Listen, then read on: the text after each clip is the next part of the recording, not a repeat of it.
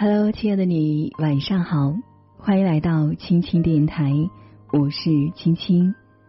今天的你过得还好吗？倘若世界安静了，还有我的声音陪伴着你，愿我的声音可以温暖你的每个夜晚。今晚要和大家分享一篇关于情商的文章，蔡康永：冷淡是最高级的情商，希望你会喜欢。一起来听。采访现场，蔡康永果然没有让任何人失望。从下午一点钟到晚上七点，蔡康永无缝接受一轮又一轮的采访，高密度的输出了一个又一个令人叹为观止的观点和金句。从金庸到克里希那穆提，从时下新闻到康熙旧事。应对着甚至有些重复的问题，解答着读者们的困惑。有人刁难他：如果女朋友突然说“亲爱的，我做的菜好难吃”，我该怎么高情商的回应？才刚有秒回：“都是我的错，我应该赚多一点，让阿姨做饭，不应该让你这么辛苦的。”全场为他的幽默和高情商惊呼。蔡康永一直是高情商的代名词。在《康熙来了》奇葩说里，总能波澜不惊的表达自己，能在颁奖礼上逢凶化吉。蔡康永的说话之道卖出了四百万册，靠教人说话就创造了超级畅销书。那么什么是情商啊？很多人觉得用一句话讲，就是让别人舒服。三十岁之前呢，蔡康永也是这么认为，但是三十岁之后。他慢慢意识到，所谓高情商不是迎合别人，而是关注自己。我们和蔡康永聊天时，这位公认高情商的人对我们说：“我已经不祝别人生日快乐了，什么都不说。可是大家还是很喜欢他，因为他愿意用这种冷淡回避随意送出的祝福，然后把温暖留给自己真正重视的人。”迎合别人不过是稀里糊涂的人云亦云，活明白了才懂轻重缓急，才懂怎么争取，这才是真正的高情商。在如今的蔡康永看来，真正的高情商不是一直很温柔但有点忽略了自己的林志玲，而是一直很敢做自己的小 S。正如他的新书《蔡康永的情商课》。为你自己活一次中的一句话：我们训练情绪，不是扭曲自己去讨人喜欢，而是因为做自己做的很自在，令身边的人也放松了，而讨人喜欢。高情商的人懂自己要什么，去选择去承担，才算享受过人生。我觉得低情商的人会把一切责任都丢给别人，低情商的人会觉得。别人觉得该怎么做就怎么做，然后最后事情出差错，活得很痛苦的时候，他们会通通都算在别人的账上。问题在于，算在别人的账上对自己没有帮助。他指控这个世界的时候，世界并不会倒过来安慰你，世界不会拍拍你的肩膀说你辛苦了，我把一切你的损失都弥补给你，不会。没有这个世界存在，就像有些人被爸爸妈妈勒索了，毫不挣扎。爸妈叫我嫁谁，我就嫁谁；爸妈叫我搬去哪个城市住，我就搬去哪个城市住。然后离婚了之后，就两手一摊，跟爸妈哭诉说：“你看你们叫我嫁这个人，结果害得我现在离婚了。”爸妈一定不会背这个锅。我们叫你结，你就去结吗？你干嘛不能自己选一下？然后结了以后，你不好好经营婚姻，离了婚怪在我们头上。高情商的人一开始就会知道，爸妈是用来爱的，不是用来服从的。所以，爱情是我自己要谈的，婚姻是我自己要结的，而不是倒过来丢给爸妈说：“你替我决定要不要嫁吧，替我判断这个人够不够好。”我觉得高情商的人会自己扛起这个责任，然后做了选择之后，如果出了状况，他会心甘情愿。他会知道我享受这当中我在乎的部分，然后现在我失去他了，可是我已经享受过了。我们在面对选择的时候，所谓的易于放弃，我觉得无所谓，那是他的人生，他要放弃就放弃。我在奇葩说里说过，没有上进心不是过错，可是我也的确相信，没有上进心会错过。如果你两手一摊说老娘就是爱错过，怎么样？那就没办法，那你就错过。我现在已经不相信很多约定俗成的说法，比方说不要浪费你的宝贵的光阴做这件事情，我就会想说很多的光阴根本就不宝贵，随便浪费算了。我们一边向往着做自己，一边委屈着迁就别人。你看金庸小说里面比较打动人心、引起共鸣的这些英雄人物，像令狐冲、像杨过，其实都颇为做自己的。可是，当那个英雄不是那么做自己的时候，读者常常会为他感到着急。比方说张无忌，张无忌常常会委屈自己，然后郭靖常常会委屈自己。所以在那种时刻，读者反而会觉得你干嘛不就做自己呢？可是偏偏轮到读者自己身上的时候，我们却都比较像张无忌跟郭靖，我们常常委屈自己。常常觉得这个不好吧，我们还是合群一点吧，配合一下别人吧。就是活在这种氛围里，所以很妙。我们心里面其实隐藏着我们对于令狐冲跟韦小宝的认同跟向往，可是我们觉得那样做好像又太过分了。你要温暖，但不要一视同仁。我现在已经不祝别人生日快乐了。这些社交上的事情，你越是把它给节约掉，你越是能够省下很珍贵的心力去好好对待他，而不是很敷衍的在平常东送一个生日快乐，西送一个结婚快乐。不要把温暖当成是本能。我觉得你跟人相处，然后你从冷淡开始，你就给了自己每一次都进步的机会。你如果想对这个人变温暖一点，你很容易做得到。先站在一个可以加分的基础上，然后一次一次的往上加分，而不是先站在一个没有退路的立场，然后一次一次的扣分吧。所以怎么想都是应该先从平静与冷淡开始，然后才有选择。我对这个人要不要更温暖一点，而不是无条件的对所有人温暖。你如果对所有人都无条件的温暖，那我被你温暖的对待，我会一点都不觉得自己是被你珍视的。我觉得你只是一视同仁而已。把人生的镜头拉远一点，所有的问题都不值一提。我觉得人生就是很悲惨，每一个时代都很惨，只不过以前惨的人，我们听不到他的声音而已。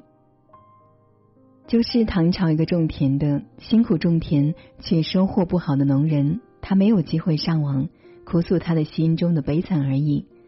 只是我们现在在展示焦虑的空间变得很多，展示焦虑的速度变得很快，然后很容易被别人看见我们的焦虑。我一直鼓励大家，没事就把人生的镜头拉远一点，你不要老是特写。你知道我们讲的贩卖焦虑的人，就把镜头特写在每一个焦虑上面。我觉得流行歌曲啊、连续剧其实也都经常放大了我们的很多情绪，比如他会把爱情讲到神圣不可侵犯，可以生死相许。可实际上，在我们的生活经验当中，真正为了爱而生死相许的人没有那么多。我们就是要保持清醒，不要被这个方式带着走，觉得这个情绪真的那么重要、那么大。你把镜头拉远，你就会发现，它只不过是众多场景其中一个。你现在的失恋三年后，看起来就是这个人生阶段中间的一段而已。练习把镜头有时候要拉远一点，会给自己很大的舒服、豁达的空间。人生值得活，可它呢与意义无关。意义根本没有那么重要。人活着可以没有意义，只要有滋味、有乐趣就可以了。当时在书里写下这句话的时候，其实挺紧张的，因为说人生没有意义这件事情会打击到很多人，包括打击到我自己。我们人类是一个非常着迷于意义的物种，我们很喜欢很多事都有意义。后来好不容易看到了一个思想者，叫做克里希纳姆提，他写了一段话说：“夕阳没有意义，可是你对夕阳会感受深刻。然后好吃的东西没有意义，可是你吃到好吃的东西的时候会感受深刻。”他说：“人生也是一样的。”人生没有意义，可是你会感受深刻。他说：“这不表示他不值得活下去，他值得活，可他跟意义无关。”高情商的场景回答：二零一九如何对自己好一点？二零一八过得很焦虑，希望二零一九快点来。怎样才能好起来？蔡康永的回答是：怎么能够把愿望寄托在阅历上面呢？一月一号与十二月三十一号没有任何的差别，就是另外一天而已。所以一定要看的是二零一八年到底觉得什么地方出问题，具体的看才能具体的改变。那把事情推给时光，我觉得时光不会背这个黑锅的。别把愿望寄托在二零一九上，而是得寄托在自己的计划上。许愿的对象是自己。不是老天爷，不同意上司的想法，怎么高情商表达自己？蔡康永回答：想一下，我们做这件事情的原因是什么？如果是希望在公司获得不断的高升，那么这个上司的关系是要维系，还是要跟他剑拔弩张？这是战略的问题。你看三国，如果你想要成为三军统帅。你是应该违背你的上司，还是顺从你的上司？这当中是有计算过的结果。所以啊，如果违背上司反而能够提升你在公司的地位，就违背，就是你会付出一时的代价。可是对你的战略来讲是正确的，就应该这样做。我不是那种会说一切以息事宁人为主的人。可是如果你的第一目标是在公司升迁，而上司对你的观感很重要。那他叫你背的锅，你可能就要背。可是你下一次可以把事情设计成这锅不会掉在你头上的设计方法。所以就是有一次教训就要学一次乖。还有人问，快过年了，父母总是不厌其烦的催婚、催娃、催二胎，怎么高情商解决？蔡康永的回答是：我们过年才跟爸妈见那么一次，爸妈除了提出他们最紧急的需求，就没空讲别的。他最紧急的需求就是叫你结婚、生孩子、生二胎这些事情，所以你要锻炼爸妈，不要老跟你讲这些事，你得平常就累积。情商很重要一件事情就是逐步进行，一步一步来，不要幻想明天事情就会迎刃而解。有的人新年许愿说：“我明年英文要变得更好。”这个不会发生的，因为你许完愿就不做任何事了。如果你说从一月一号开始每天背一个单词，这个愿望听起来很真实，会实现。所以你要许愿就许具体一点，我要交一个说英文的男朋友，或者说我要一天背一个单词，这都是很具体的事情，会使你英文变好。所以跟爸妈的沟通也是一样，一步一步来，不要许愿说希望明年爸妈别再烦我了，不会，他们一定会继续烦你。你得要说，我一月一号开始，我每周写一封 email，或者说打一通电话给我爸妈，然后一再的传递，我还没有要结婚，我还没有要结婚。这样一年下来，你回到家乡的时候，他们也懒得跟你说结婚这件事，因为你跟他们讲了一年，你不要结婚这件事了。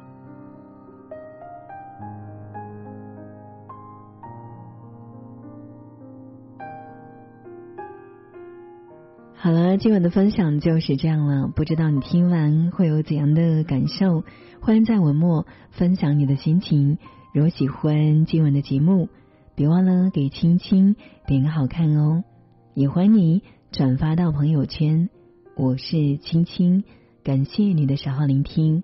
愿你长夜无梦，晚安啦。在远方的时候，又想你到来，这矫情的措辞结构，经历过的人会懂。那些不堪言的疼痛，也就是我自作自受。你没有装聋，你真没有看透。一个人的时候，都偷看你的微博，你转播的歌好耳熟，我们曾一起听过。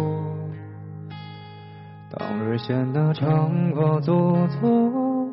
现在听起来竟然很生动，可能是时光让耳朵变得宽容。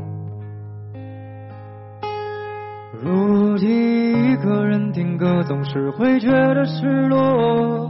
幻听你在我的耳边轻轻诉说，夜色多温柔，你有多爱我。如今一个人听歌，总是会觉得难过。爱已不在这里，我却没有走脱。